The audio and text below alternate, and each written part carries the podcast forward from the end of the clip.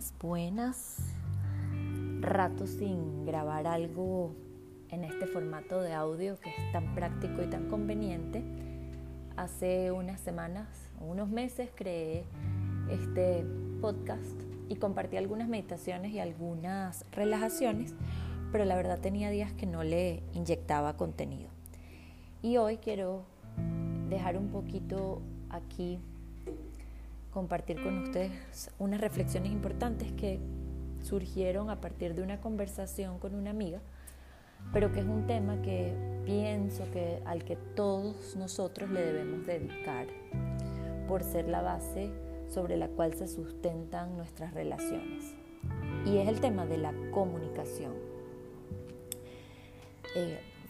comunicarnos más allá de poder expresar nuestras ideas a través del lenguaje, de las palabras, del movimiento, de los dibujos, tiene que ver también con poder entrar en el mundo del otro y poder crear puntos de encuentro. Muchas veces sucede, y más en nuestras relaciones más cercanas, en que pareciera ser difícil, lugar, eh, ser difícil lograr esos puntos de encuentro y que a veces más bien se tornan en los momentos de comunicarnos y de hablar y de expresar en puntos de desencuentro, que sería lo más alejado del el ideal y de la razón de ser de un proceso comunicativo. Cuando nosotros tenemos una relación con alguien, queremos poder llevárnoslas, además de llevárnosla muy bien con esa persona, también crecer, comprender y acompañar. Y sucede con muchísima frecuencia que cuando hay desacuerdos, estas, estos dos seres, en lugar de poder darse la oportunidad de realmente comunicarse o de realmente comunicarnos para seguir creciendo y evolucionando y llegar a acuerdos, empieza como una lucha de poder entre, entre solamente expresar nuestro punto y quedarnos muy cerrados y muy tercos y muy enganchados en nuestra manera de ver el problema o la situación que estamos eh, queriendo ventilar. Entonces yo creo que la idea de hablar este tema por aquí es dejarles un par de cosas para que tengamos en cuenta en los momentos en que nos queremos comunicar, en que hay eh, temas importantes que debemos resolver con nuestra pareja, con nuestros amigos cercanos, con nuestra familia. Y es que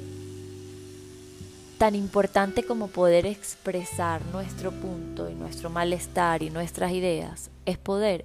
escuchar, recibir y estar ahí para las ideas del otro, para lo que le sucede al otro, para que el otro pueda abrir su mundo y abrir su espacio y abrir su, su, su mente y su corazón hacia nosotros. Entonces cuando tengamos em, estas situaciones en las que vamos a hablar algo importante, en las que queremos ventilar y decir y expresar algo que quizá nos está molestando, que quizá queremos mejorar, vayamos abiertos a recibir y a darle oído y espacio a lo que el otro quiere decir. Porque solo desde esa, desde esa actitud y desde esa,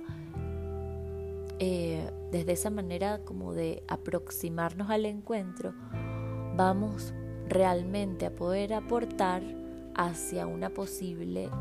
solución, entre paréntesis, hacia un posible encuentro. Hagamos silencio y escuchemos, escuchemos y dejemos que la agenda que tenemos en nuestra mente de lo que nosotros queremos decir, pues va a llegar un momento en que claro que la vamos a, a expresar y la vamos a ventilar, pero si cada uno de nosotros va con la disposición de abrirse a escuchar y a entender y a empatizar al otro, a lo que está viviendo el otro y lo que le pasa al otro, con seguridad podemos como dejar que eso permee y que entre.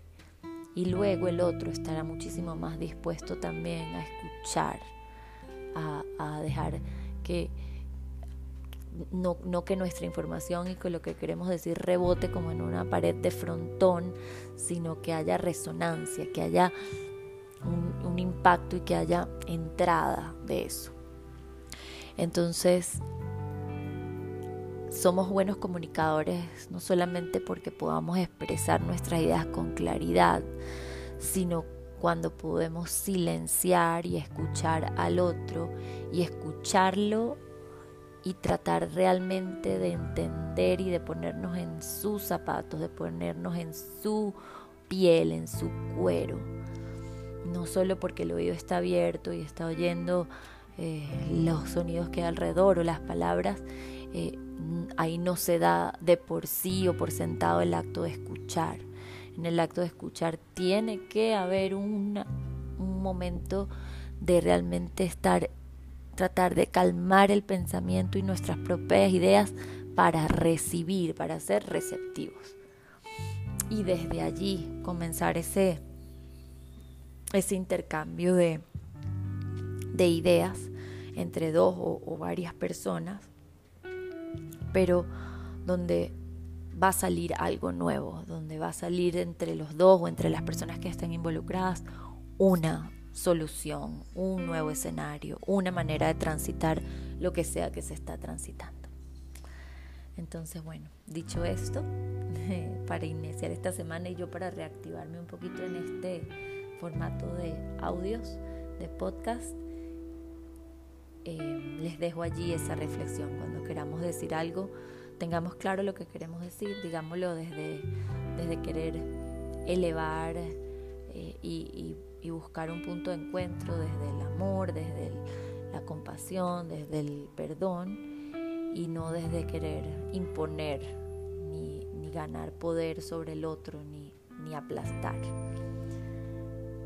Les deseo una linda semana.